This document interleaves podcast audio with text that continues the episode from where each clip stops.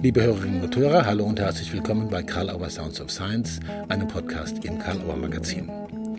Heute ist Dr. Med Birgit Hickey zu Gast, Diplombiologin, Fachärztin für Allgemeinmedizin, systemische Familientherapeutin, Systemaufstellerin, Lehrtherapeutin.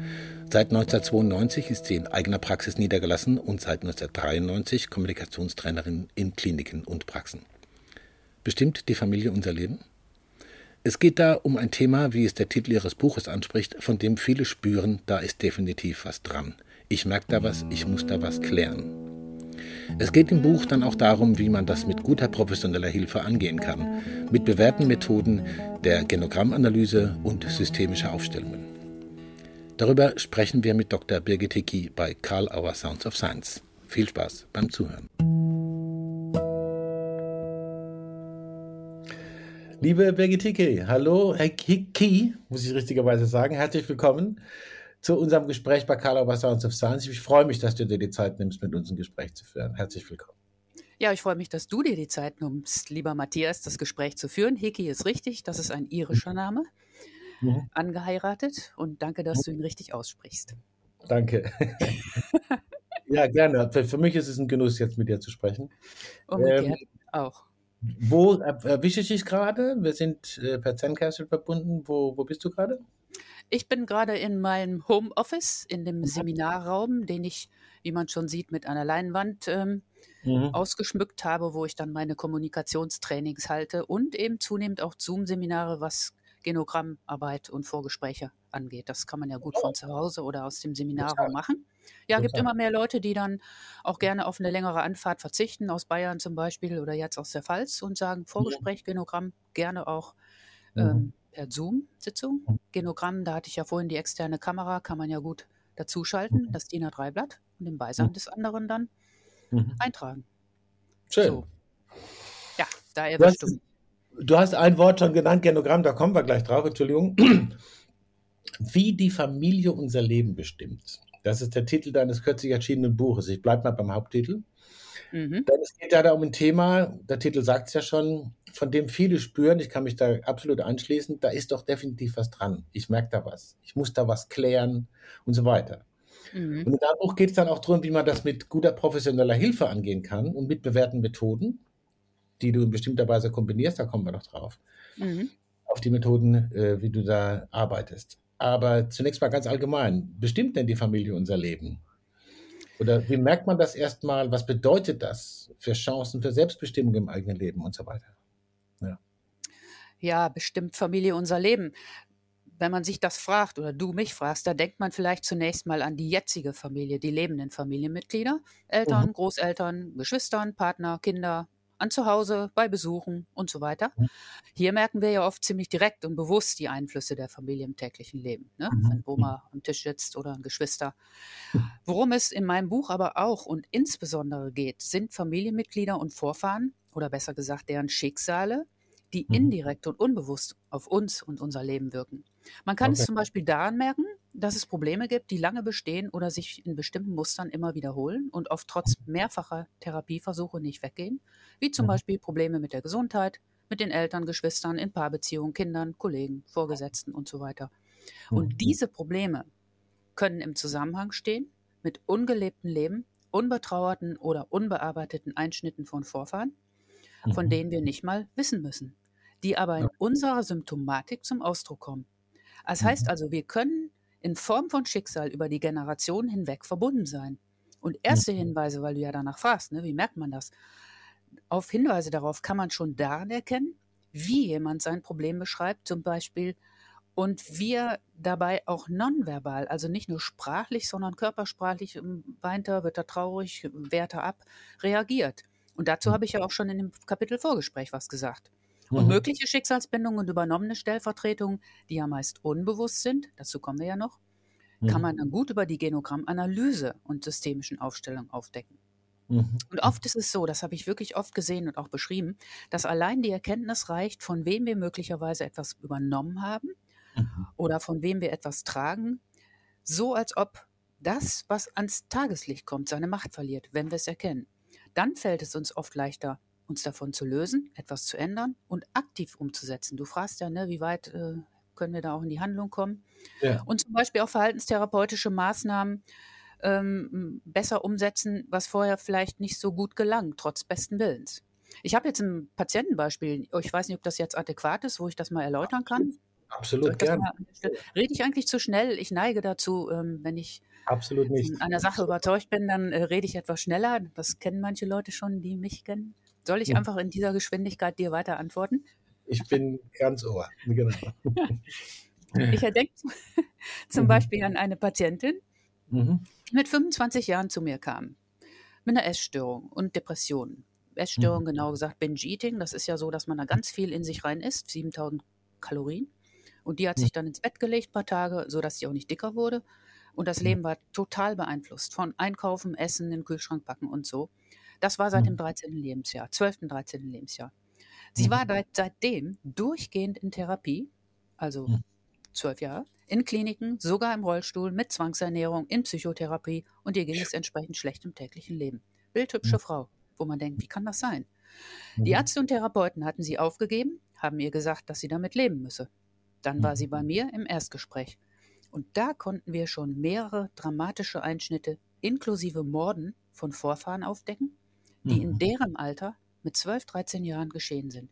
Und das, was ich heute noch nicht verstehen kann, sie hat es mir bestätigt, allein diese Erkenntnis, da ist was bei mehreren Vorfahren in demselben Alter passiert, in dem mich das Symptom, die Krankheit erreicht hat, hat mhm. bei der Patientin dazu geholfen, dass sie, wie sie sagt, eine Tür geöffnet wurde, ich zitiere das, und dazu mhm. geführt, dass die Essstörung daraufhin nie wiedergekommen ist. Das ist vier Jahre her.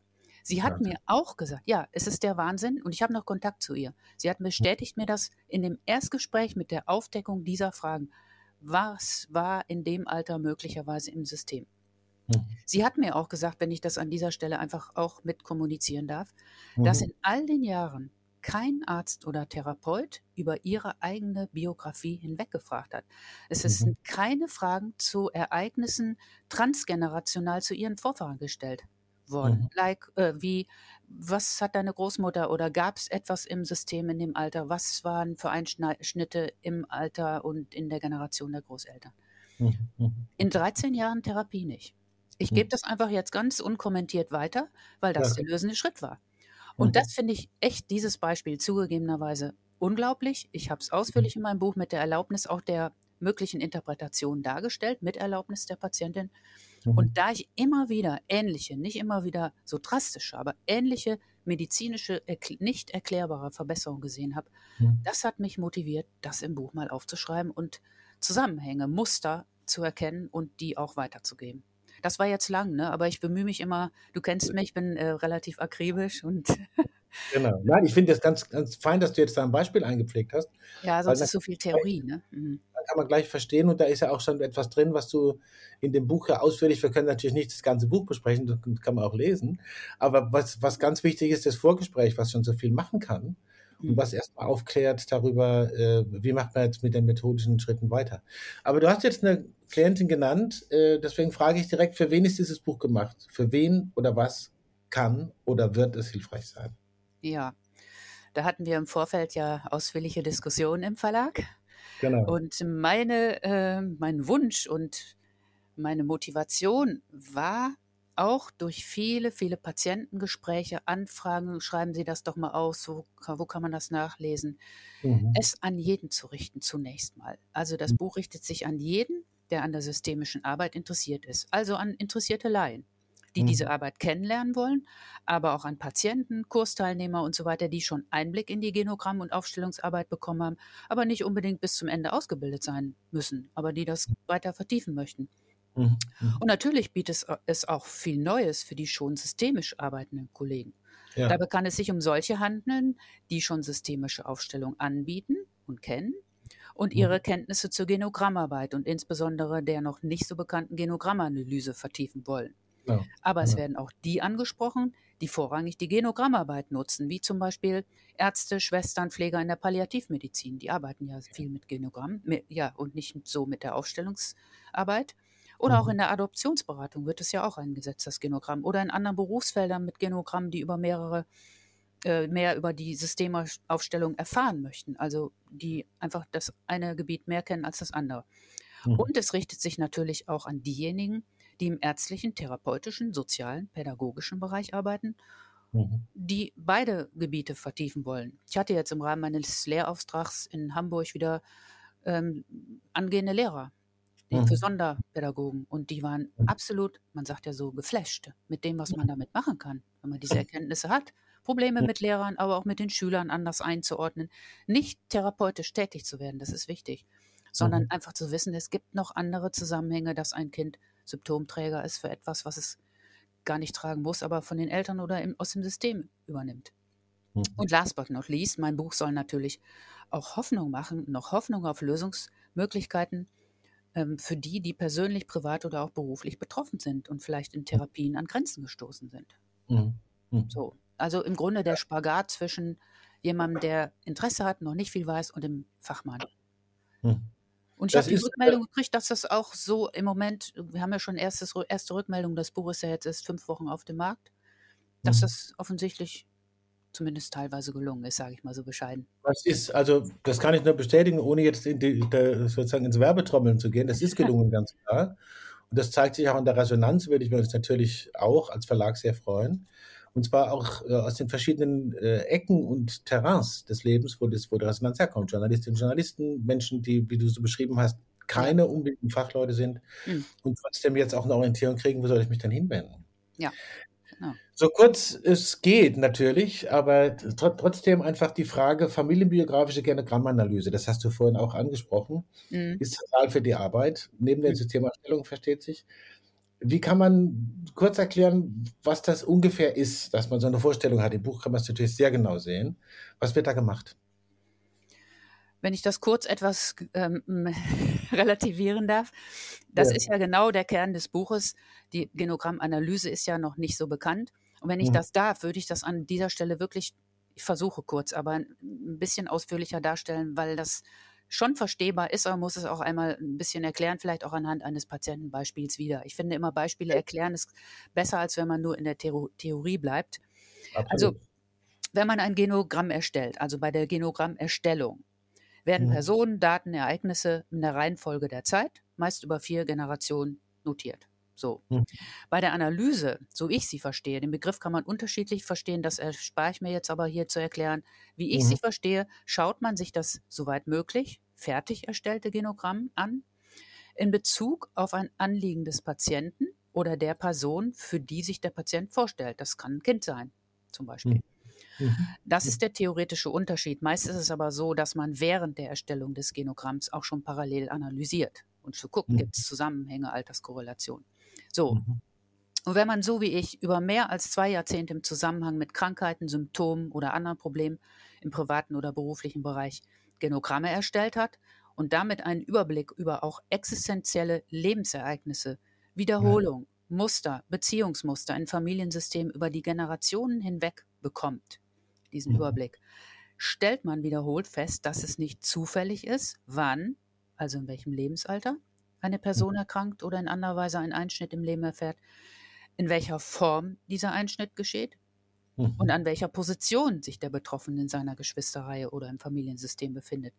Und da sage ich auch in aller Würdigung, das ist ja auch nicht von mir erfunden, sondern schon Viktor von Weizsäcker, Onkel des mhm. früheren Bundespräsidenten Richard von Weizsäcker, mhm. Mediziner und Mitbegründer der psychosomatischen Medizin und modernen medizinischen Anthropologie, hat in der mhm. ersten Hälfte des letzten Jahrhunderts schon Zusammenhänge zwischen leidvollen Ereignissen im Familiensystem und dem Entstehen von Krankheiten als leibliche Haftung in Anführungsstrichen entdeckt und entsprechende mhm. familienbiografische Fragen dazu gestellt.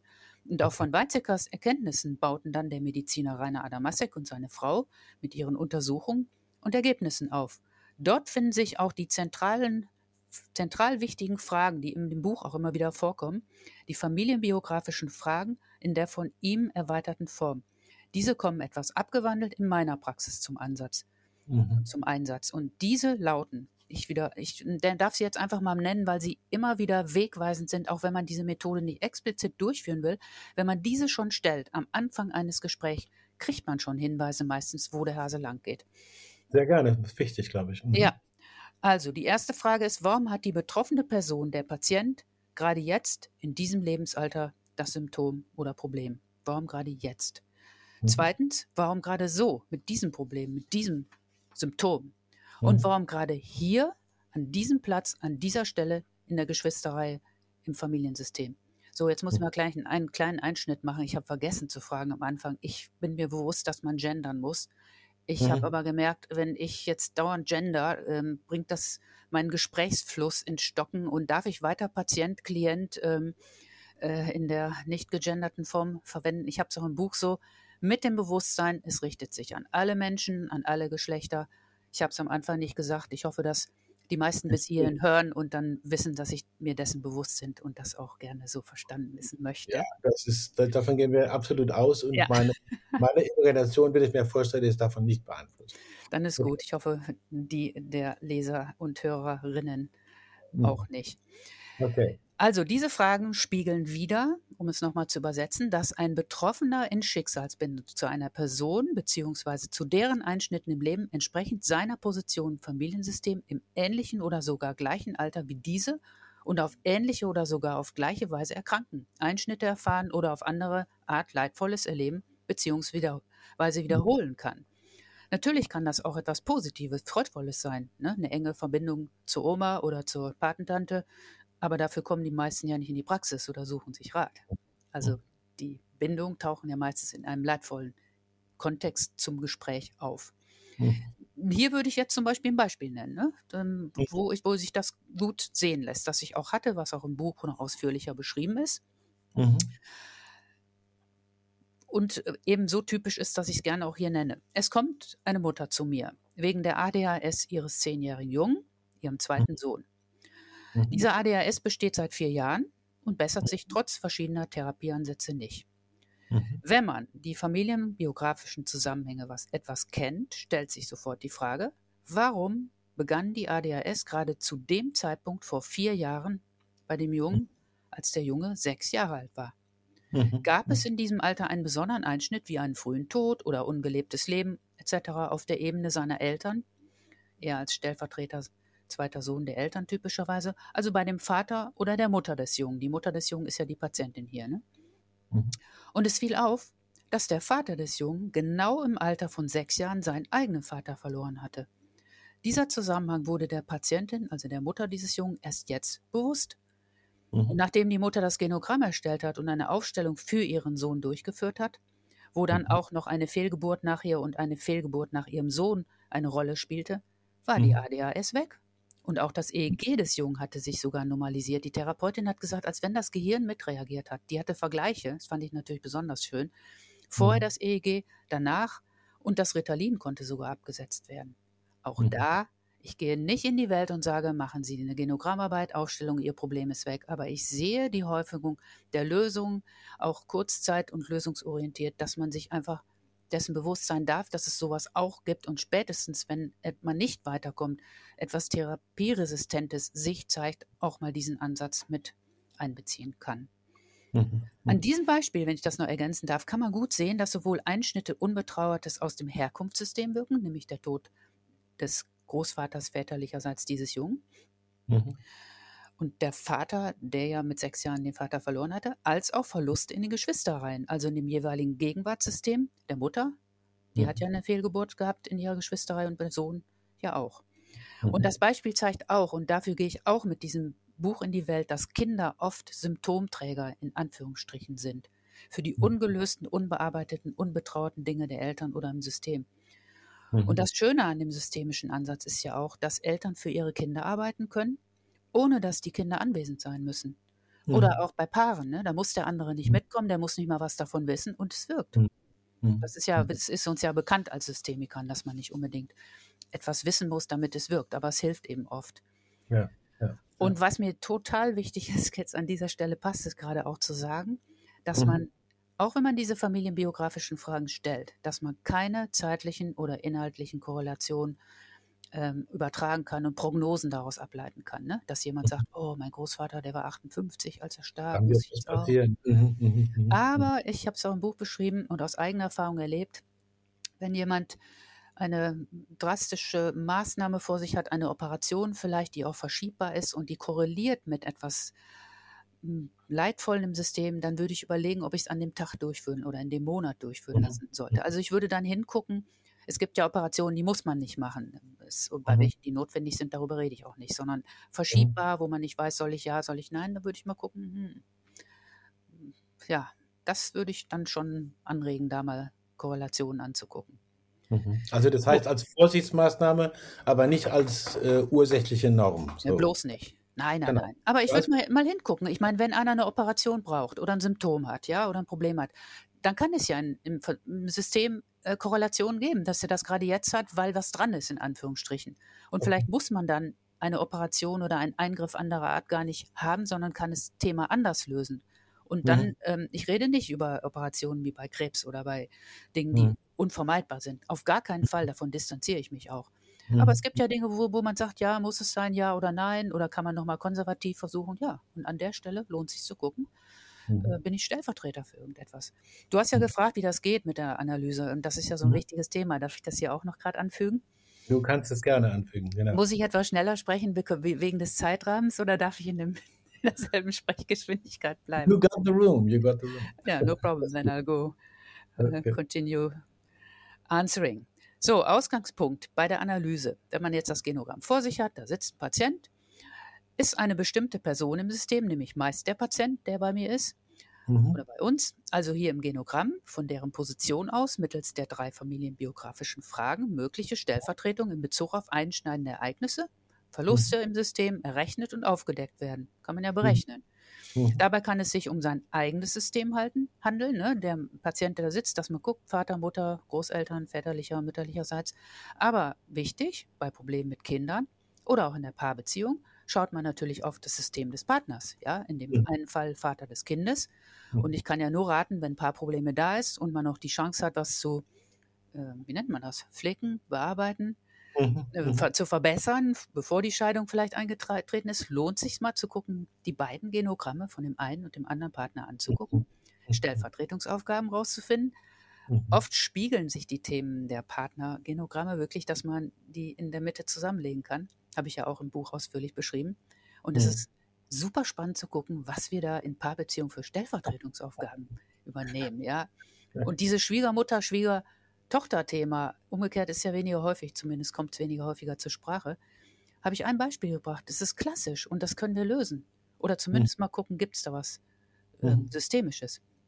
Gut, Mhm. und dann werden natürlich auch weitere Personen, nicht nur die Person, die's, um die es geht, die bei mir sitzt oder das Kind, um das es geht, sondern auch die Mutter vielleicht der Patientin, die ja selber wieder vielleicht etwas erlebt hat in der Stellvertretung von etwas war, dass man die dann auch anguckt, denn da hat der Patient ja auch indirekt was mit zu tun.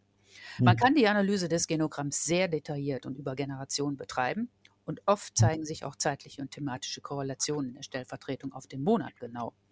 Mhm. Oft löst, wie schon gesagt, allein die Erkenntnis solcher Zusammenhänge heilende Prozesse aus. Mhm. Mhm. Im Buch habe ich mich da ähm, auf das Wesentliche konzentriert, weil es auch manchmal überfordernd sein kann. Und manchmal reicht es, die typischen Stellvertretungsaufgaben für das besprochene Kapitel herauszufiltern und Mhm. den Rest dann für die Erklärung wegzulassen. Mhm. Meist kann man aufgrund, und da war ja so deine Frage auch, ja, Genogramm und Aufstellung, meist kann man aufgrund der Einschnitte des ungelebten Lebens im System Hypothesen bilden.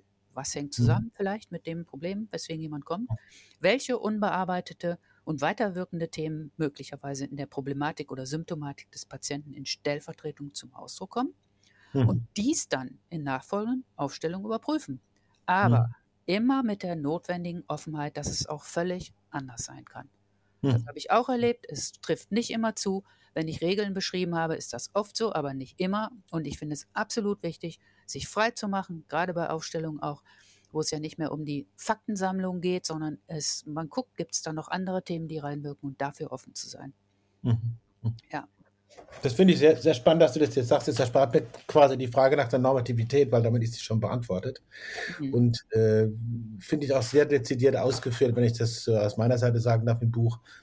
Diese, diese äh, was du vorhin noch angedeutet hast, mit der Vorsicht aus dem Wissen um potenzielle Korrelationen, aber daraus keine äh, sozusagen zukunftsbesogene Dramatik zu machen, wo es nicht angemessen ist. So habe ich das verstanden. Ja, so ist das, absolut. Und, und ähm, es kann wirken, es muss nicht wirken, aber oft ist es so, wenn ich dann ähm, das sehe, dass etwas Heilsames in Gang kommt. Und ich ja. hätte es vielleicht am Schluss noch ansprechen wollen, mhm. ja, wenn wir darauf gekommen wären. Aber wir, man wird nicht mehr im System zurückgehalten auf wundersame Weise, oft indem man das erkennt mhm. und indem ich auch erkenne, dass ein anderer ebenso vielleicht sogar mit mir im Boot sitzt, ja, und auch verbunden ist schicksalsmäßig wieder mit jemandem. Meine Mutter, mein Vater, die mich vielleicht nicht, ich rede nicht über meine eigenen, aber nicht gut behandelt haben oder die Großmutter, die so streng war, dass man dann guckt, ja, die hat im Krieg Geschwister verloren, musste ihre jüngeren Kinder ähm, versorgen, dass man dann sehr viel milder in der Beurteilung wird und auch Frieden mit sich und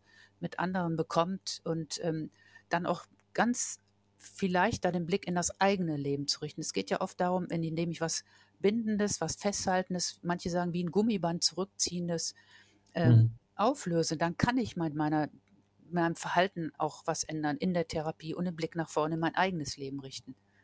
Das ist ja das, worum es auch vor allen Dingen geht. Ne? Das erinnert mich jetzt gerade so ein bisschen an, an eine Metapher, die der Gunter Schmidt öfter benutzt hat, mit dem Gummiband zurückziehen und so. Hat er? Das habe ich gar nicht mehr in Erinnerung. Also das sagen die Patienten ja. immer so. Mhm. Ja, ja, genau. genau. Ich will auf die Patienten jetzt gerade noch ein bisschen kommen gleich. Zu mhm. dem Kontext einfach von dir noch zum professionellen Kontext als die, äh, Diplombiologin, mhm. Facharzt für Allgemeinmedizin, systemische Familientherapeutin, Systemaufstellerin, Lehrtherapeutin. Ich breche die Aufzählung mal ab hier, sonst wären wir nicht fertig. seit 92 äh, in der eigenen Praxis niedergelassen. Und seit 93 machst du auch Kommunikationstraining in den Kliniken und Praxen. Nochmal ja. ein ganz anderes Thema. Ja. Aber äh, du hast jetzt schon im Gespräch und auch im Buch wirklich eine große und ich finde sehr hilfreiche Fülle an Beispielen. Oh, sorry, jetzt hat gerade mein Kalender äh, gepiepelt. An Beispielen aus deiner äh, Praxiserfahrung. Und äh, für Leserinnen und Leser gibt es ja immer wieder Bezüge zum eigenen Leben. Wir haben vorhin im Vorfeld des Gesprächs kurz gesprochen, wo schlagen die Leute das Buch auf, wenn sie es lesen. Die vielen, die es schon in der Hand haben. Manche gehen sofort in die Paarprobleme rein, passenderweise, aber es gibt noch andere wie Patchwork-Familien oder zum Beispiel, was ich sehr spannend finde, Kontaktabbrüche. Ja. Äh, wer kommt zu dir in die Praxis? Du hast zwei Beispiele schon genannt. Mhm. Was ist für diese Menschen das Neue und Weiterbringende, wenn die das zum Beispiel mit so einem Vorgespräch oder anderem, wenn die mit diesem besonderen Zugang der familienbiografischen Kenogrammaanalyse und dann gegebenenfalls noch mit Systemaufstellungen arbeiten? Versteht man? Ich glaube, ich habe es verstanden. Du wirst es an der Antwort an meinen Antworten erkennen, ob ich deine Frage verstanden habe. Aber okay. ich glaube, ich glaube mhm. ja, und ich bin ja immer noch immer in dem Modus, dass ich natürlich nicht den ganzen Tag ein Seminar jetzt hier halte, sondern ein kleines mhm. Interview mit dir machen darf. Genau. Also ich habe wirklich mal nachgezählt. Mein Buch enthält 53 Fallbeispiele. Mhm. Und was ich ja. ehrlich gesagt nochmal Dank an den Verlag, die sind hinten auch zusammengetragen, dass ich also, wenn ich sage, ich will gar keine Körpersymptome nachgucken, sondern die Kontaktabbrüche dann auch sehe, kann ich direkt zum mhm. Fallbeispiel blättern. Das fand ich wirklich gut. Mhm. Und die sind blau hinterlegt so dass man sich von Beispiel zu Beispiel bewegen kann. Wir hatten es im Vorfeld ja schon mal ähm, so mit einem ja, genau. schmunzelnden Auge auch äh, so erkannt, dass wir selber das tun, aber auch die Patienten sagen oder welche, die sich noch in die Arbeit so einlesen wollen, die haben gesagt, ich lese mich da von einem Beispiel zum anderen. Ich kenne die ja an Blau hinterlegt und da ist das so, oh, das, da habe ich mich erkannt, ne? bei den Kontaktabbrüchen, Patchwork oder mit Paarproblemen oder mit der Symptomatik. Und die fanden die so spannend und lesen sich dann durch die Beispiele. Und ich habe das auch so geschrieben, also die erkennen ja den Bezug zum eigenen Leben und dann bestoppt man da wahrscheinlich auch eher oder definitiv tief. Und wenn dann jemand dazu was lesen will, muss er eben nicht zurückgehen in die einleitenden Kapitel. Das ist was für die, die es noch detaillierter wissen wollen, sondern man kann an der Stelle das Beispiel auch nachlesen. Also mit mhm. Bild und Erklärung und das Buch auch wirklich einfach so nutzen, wo es einen am meisten mhm. interessiert. Und die meisten erkennen, und deswegen habe ich die auch so ausführlich, ausführlich beschrieben. Mhm. Und Dank auch nochmal an die Grafikerin. Das ist ja schon eine ganz schöne Arbeit gewesen, diese alle ja. auch mit Bildern zu versehen und mit farbigen Bildern. Ja. Das war mir auch sehr wichtig, dass da immer oder ganz oft ein Bezug zum eigenen Leben auch hergestellt wird. Weil die mhm. Beispiele, die ich gewählt habe, sind ja bis auf wenige keine Einzelbeispiele, sondern die geben mir ein Muster wieder, was ich häufiger mhm. gesehen habe. Sonst hätte ich sie da nicht immer wieder auch äh, gezeigt. Und zu deiner Frage, wer kommt zu mir in die Praxis? Das sind meistens Menschen, die mich und meine Arbeit weiterempfohlen bekommen haben, wie mhm. das und ihr ja auch kennt. Entweder mhm. durch ihre Therapeuten oder Verwandte, Freunde, die mal schon mhm. mal da waren und berichtet haben. Manche mhm. finden oder einige finden mich natürlich auch im Internet. Und nicht mhm. zuletzt kommen Teilnehmer auch aus meinen systemischen Kursen und Vorträgen, die insbesondere von dem Ansatz der familienbiografischen Genogrammanalyse überzeugt sind, ja. für die meisten ja neu. mhm. oder mal gehört, aber nicht so genau wissend, was dahinter steckt und die davon sehr angetan sind und auf diese Weise ein meist schon länger bestehendes therapieresistentes eigenes Problem anschauen wollen. Mhm. Und überhaupt melden sich viele bei mir, die schon auf andere Weise, ich hatte es ja auch schon gesagt, und an anderer Stelle nicht mehr mit dem gewünschten Erfolg weitergekommen waren, ein Problem zu lösen und hier mit der Analyse weitere Optionen finden möchten und auch eben oft finden. Mhm. Und viele Patienten kommen übrigens, wenn ich das mal bescheiden sagen darf, ähm, gerade zu mir, weil sie das spannend und schön finden, dass ich sowohl die Kenntnisse der Allgemeinmedizin habe und auch immer noch, wenn sie dann Befund mitbringen vom Arzt und wir den besprechen, Laborbefunde oder vom Kardiologen, dass ich da auch mit ihnen fachgerecht drauf gucken kann.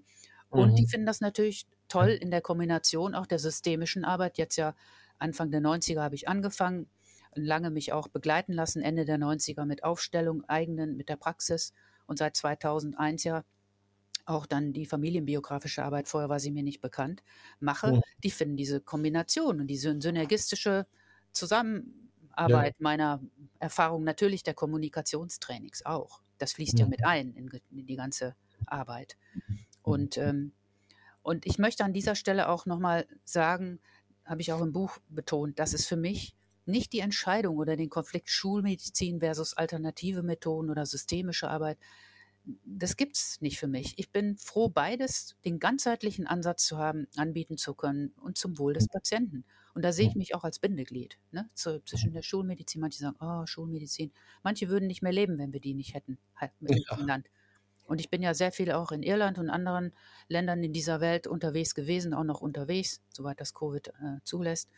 Mhm. Und wenn man da in die Krankenhäuser geht, dann kommt man die machen gute Medizin, aber die werden lange nicht so gut, äh, also finanziell ausgestattet, ja. Mhm. Bezahlen aber auch nur ein Zehntel unserer Krankenkassenbeiträge. Und da können mhm. wir schon ganz froh sein, was maximal oft gemacht wird. Ist nicht mhm. immer zum Vorteil, aber welche Möglichkeiten wir in diesem Land haben. Und daher Schulmedizin, beides, systemische Medizin, Familientherapie, die Kombi ist es für mich. Ich spreche jetzt ja. nur von mir, das muss nicht für jeden gelten, aber das ist wirklich. Na, aber das ist natürlich ein, ein, ein, Kern einfach auch von dem, was äh, ein Anliegen ist und was du auch einfach zeigen kannst, so äh, wie sich das gegenseitig unterstützen kann in der ja. Arbeit. Ja. Angedeutet, dass die Leute die Kompetenz sehen. Wenn man das jetzt so überzeugend äh, hört und auch, auch so lesen kann, äh, sag ich mal, wenn jetzt, jetzt jemand sich dafür interessiert, ja, Ärztinnen, Ärzte, Beraterinnen, Berater, Therapeutinnen, Therapeuten, wenn man das in den eigenen, in Anführungsstrichen, Betrieb integrieren will, was braucht es da an Kompetenzen? Was bräuchte man vielleicht organisatorisch in den Praxisräumen und vor allen Dingen natürlich in der Aus- und Weiterbildung? Ja, deine gerade gestellte Frage beantworte ich gerne. Ich würde gerne noch zu deiner anderen restlichen Frage was sagen, nämlich was ist das Neue und Weiterbringende an dieser Methodenkombination der familienbiografischen Genogrammanalyse und Systemaufstellung? Das ist ja im Kern auch irgendwo ein gewisses Alleinstellungsmerkmal des Buches. Deswegen dachte ich, wäre das vielleicht doch noch wichtig zu beantworten. Ganz sicher. Mhm. Systemische Aufstellungen sind ja nicht neu und auch Genogramme sind bekannt. Es gibt systemisch arbeitende Kollegen, die Aufstellung ganz ohne Genogramm durchführen und bewusst auf Informationen über das Familiensystem oder System verzichten. Mhm, Dann gibt mhm. es wiederum systemisch arbeitende Kollegen, die im Vorfeld von Aufstellungen Genogramme erstellen und generell das Einbinden von Genogrammen bevorzugen. Mhm. Mhm. Zu denen gehöre ich auch, bekanntermaßen, da ich bereits in der Ausbildung zur Ärztin erfahren habe, wie wichtig und weiterführend eine gute und detaillierte Anamnese, insbesondere auch eine Familienanamnese für die Diagnostik und Therapie ist. Okay. Und natürlich möchte ich auf das oben genannte, was ich ja vorhin schon angesprochen habe, Potenzial, das sich über die Erstellung und Analyse des Genogramms ergibt, nicht verzichten wollen. Mhm. Und die Recherche im Familiensystem im Vorfeld der Genogrammerstellung und die Erkenntnisse im Rahmen der Genogrammanalyse haben ja oft schon einen eigenen therapeutischen Effekt. Die mhm. Genogrammarbeit kann wirken wie eine Aufstellung auf dem Papier. Ich sage okay. das nur dezidiert, weil ich das gesehen habe. Und mhm. zu den Aufstellungen, diese können ja in mehrfacher Form von, von vorher erstellten Genogrammen profitieren. Man kann, ich habe das ja auch alles im Buch detailliert aufgelistet, aber hier nur in aller Kürze, man kann gezielt testen, bei der Genogrammanalyse Analyse gebildete Hypothesen überprüfen, mhm. wo könnten Schicksalsbindungen sein und man kommt in der Aufstellung schneller zum Punkt. Mhm. Außerdem brauchen die Stellvertreter nur ein Minimum an Informationen vor einer Aufstellung, wenn ein Genogramm vorliegt, in das nur mhm. der Anliegengeber und der Therapeut Einblick haben. Und umso okay. überzeugender ist es dann, wenn die Stellvertreter unbeeinflusst von Informationen dann dennoch sehr realitätsnah wahrnehmen. Hm. Das hat auch was mit Datenschutz und Schweigepflicht zu tun. Ich bin da sehr penibel. Und ja, wenn ja. ich Aufstellung mache und die Gruppe weiß nichts oder nur hm. das Anliegen, aber keine Details, wer hat sich von wem getrennt oder wer ist früh gestorben, und ihr kennt das ja auch. Und dann hm. sind die Stellvertreter so nah an der Realität und oder hm. wissen nicht mehr, wer sie sind und wenn man hm. verdeckt oder halb verdeckt aufstellt und geben hm. hinterher die Information. Das ist schon sehr überzeugend. Hm. Ja, also das wollte ich doch nochmal nachtragen, weil es meiner Ansicht nach noch ein wichtiger Punkt ist, dieser Teil der Frage, ja. der vorigen. Ja, zu deiner nächsten Frage, was braucht es denn an Kompetenzen? Was braucht es organisatorisch? Was in den Praxisräumen der Aus- und Weiterbildung? Das ist natürlich eine komplexe Frage, die sich ja. mit einem Satz beantworten lässt, aber Vielleicht. ich versuche es mal abzustufen. Also mhm. ich freue mich schon sehr, und damit wäre schon ein Ziel von mir erreicht, wenn es nur bekannt wäre, dass es so etwas wie die Übernahme von Stellvertretungsaufgaben gibt. Also dass Menschen in Stellvertretung, wie schon gesagt, meist infolge von ungelebtem Leben, hm. von etwas belastendem, krankmachenden, dass sie sowas übernehmen können. Und hm. dass dies auf der horizontalen, also auf der Geschwisterebene und auch auf der vertikalen, der transgenerationalen Ebene geschehen kann. Hm. Und dass diese Stellvertretung oft nach bestimmten Regeln, sogenannten Stellvertretungsordnung, verlaufen und mhm. oft mit den drei bereits gerade genannten familienbiografischen Fragen herauszubekommen sind.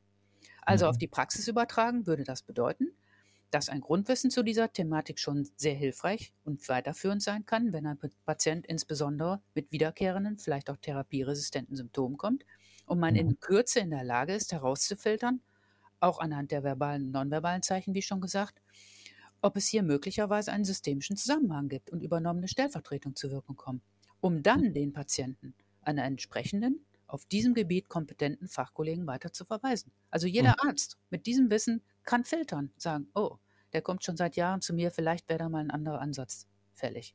Okay. So bearbeite ich ja seit vielen Jahren mit Kollegen aus den verschiedensten Fachrichtungen zusammen. Ärzte, Psychologen, Physiotherapeuten mhm. und diverse andere, die diese Zusammenhänge vermuten, die das erkennen und die Patienten nur zur systemisch familienbiografischen Arbeit zu mir schicken und dann wieder mit ihren eigenen Methoden weiterarbeiten. Da finde mhm. ich natürlich Transparenz wichtig. Ne? Das schicken wir mhm. Psychologen zum Beispiel, andere, dass die dann auch wissen, dass die bei mir sind, ne? dass man da oft miteinander umgeht und mhm. dann entweder parallel weiterarbeiten oder sagen, wir machen jetzt eine kleine Pause in der Verhaltenstherapie, sie gehen dann, lösen das Systemische und dann machen mhm. wir dann an der nächsten Stelle weiter. Das mhm. ist der, das Erste. Wenn man allerdings diesen System, und da zielt ja auch deine Frage ab, soweit ich das verstanden habe, wenn man diesen systemisch familienbiografischen Ansatz schwerpunktmäßig selbst anbieten und durchführen möchte, ne, braucht mhm. es genau wie in anderen Fachbereichen auch profunde Kenntnisse und theoretische und praktische Erfahrungen auf dem Gebiet. Mhm. Und das führt mich natürlich zu deiner Frage nach den Kompetenzen. Mhm. Natürlich sollte jemand die Aufstellungsarbeit professionell gelernt haben und formal dafür qualifiziert sein und auch ausführlich ja. praktische Erfahrungen gesammelt haben. Das, ja, das, versteht sich ja von selbst, aber ich erwähne es nochmal. Auch mhm. sollte er fundierte Erfahrungen in der Erstellung von Genogrammen haben. Beides wird mehr oder weniger ja intensiv bzw. detailliert in entsprechenden systemischen Ausbildungen angeboten.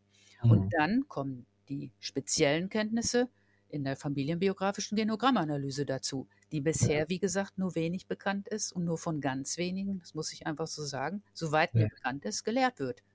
Und so mhm. werde ich beispielsweise von Kollegen eingeladen, speziell zu diesem Teil im Rahmen von Workshops innerhalb von deren systemischen Ausbildung dieses mhm. Thema vorzustellen.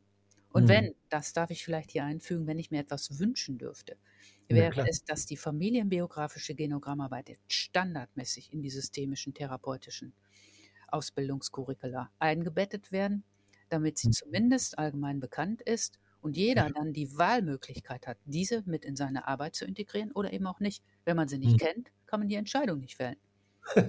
das ja. ist allerdings wahr. Ja, ja, und wenn man da weiß, das gibt's, ja, das triggert was oder das bringt was in Resonanz, mache ich gerne, kann man es weiter vertiefen. Oder man mhm. sagt, nee, ist nicht mein Ding. Aber ich finde, man sollte es wissen um diese Thematik, dass es euch was gibt. Mhm. Und diesen Ansatz zu verbreiten, mehr bekannt zu machen. Das war ja die Hauptmotivation oder eine der Hauptmotivationen, mein Buch zu schreiben. Und ich habe ja schon schon gesagt, ich werde immer wieder gefragt, wo kann man das nachlesen? Und da kann man das jetzt nachlesen.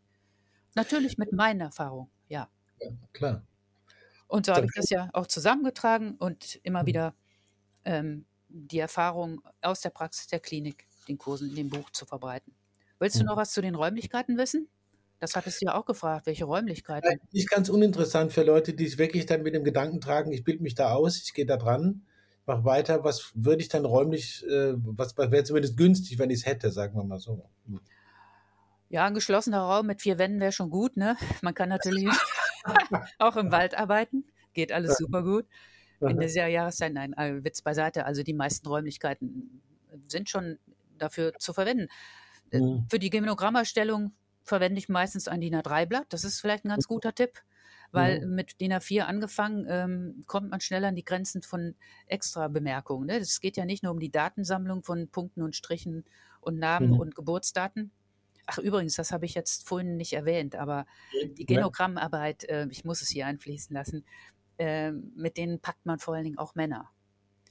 Okay. Mhm. Weil, ähm, ich weiß nicht, du kennst das auch aus den Kursen, ich habe es immer wieder gesehen bei systemischer Arbeit oder etwas nicht so ganz Greifbaren, da sind die Frauen meistens im Überschuss, wie nennt man das nicht Überschuss, sondern überzählig oder viele mhm. mehr Frauen als Männer, so müsste man es korrekterweise mhm. sagen. Aber mhm. wenn man die Genogramm, das Genogramm erstellt, Daten sammelt, rechnet, das sind Fakten. Die können wir ja nicht wegdiskutieren. Und wenn man dann diese Zusammenhänge, Korrelation errechnet, da ist schon der eine oder andere Mann wirklich begeistert wieder von dann gegangen, der eigentlich nur von seiner Frau als Vater des Kindes mitgeschleppt wurde und dann gemerkt hat, wow, da ist ja wirklich was dran. Und dann haben die zum Teil dann Bilder eingefügt, also mit dem mhm. Computer das ganze System erstellt. Mhm, mhm. Also da äh, empfiehlt sich allein schon auch das ganz normale Genogramm ohne Bilder mit DIN A3 zu beginnen. Großer Tisch ist dafür natürlich interessant. Und vor Corona saßen die Patienten neben mir, haben mit mir da reingeguckt. Jetzt gucken sie so schräg über den Tisch gemeinsam. Mhm. Und ich plädiere dafür, das Genogramm auch im Beisein des Patienten zu erstellen. Manche delegieren das ja. Mhm. Ähm, aber das Eintragen der Symbole im Beisein, mhm. die Reaktionen verfolgen zu können, da zu sehen, wo möchte er einhaken, wo möchte er vertieft weitermachen, das ist, sind Informationen, die sehr hilfreich sind, um auch schon zu sehen, wo gibt es Zusammenhänge zu den Problemen. Ne? Es gibt ja auch Computerprogramme, mhm. aber ich habe die Quadratur des Kreises noch nicht gefunden, wo alles berücksichtigt werden kann, was ich eintrage, also bestimmte Linien oder bestimmte Farben. Mhm. Und ich, ich habe auch immer wieder gefragt, die Patienten sagen, nee, also mit, wenn man das mit der Hand, das hat was Physisches, auch Energetisches, wenn man so will, wenn man das mit der Hand einträgt im Beisein, hat das eine andere Wirkung. Mhm. Also wie gesagt, auch den Patienten dabei zu beobachten. Und ich hatte ja auch gesagt, das ist ein eigener therapeutischer Schritt. Das ist ja wie eine mhm. Aufstellung, auch das auf dem Papier. Mhm. Und die mhm. Aufstellung selbst, das, die können ja bekanntlicherweise in der Einzelarbeit durchgeführt werden, auf dem Boden in einem Raum, da braucht man ja nicht so viel Platz. Mit mhm. Bodenankern, mit Figuren auf dem Tisch, Systembrettern, die ja bekannt sind. Oder mit mhm. virtuell gibt es ja jetzt auch Computerprogramme, ne? Die sind ja. auch spannend mhm. ähm, einzusetzen. Oder in Gruppen, das wissen ja die, die Aufstellungen machen, da braucht man eine gewisse Größe. Und mehr, mehr nicht. Also ich glaube eher, dass es das theoretische Wissen ist, was man da noch ähm, einbeziehen. Also die rein physische Ausstattung von Räumen, die kann so bleiben. Mhm. Also jeder, der Lust hat, sich diese ähm, Arbeit äh, speziell anzueignen, der kann da bleiben, wo er ist, wo er ist. Der muss jetzt nicht umziehen dafür. Ja, das ist toll, dass du das so klar sagst.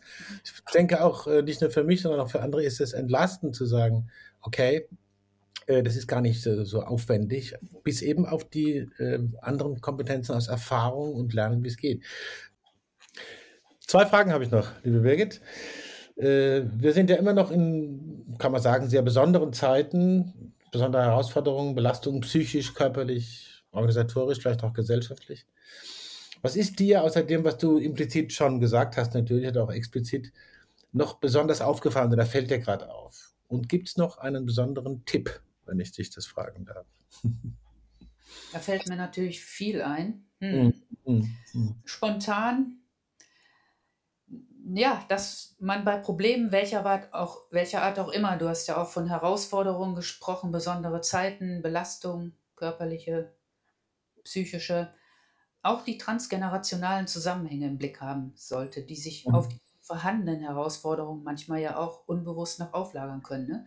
So mhm. können zum Beispiel Bilder, ich denke da gerade an Bilder, Filme über jetzige Kriegsherde, zusätzlich noch zu deren adäquaten Wirkung bei den Zuschauern oder Zuhörern noch alte eigene oder erlebte oder übernommene Traumata reaktiviert werden und die Reaktion mhm. verstärken, wie wir das ja von jetzigen noch lebenden Kriegskindern und deren Angehörigen hören.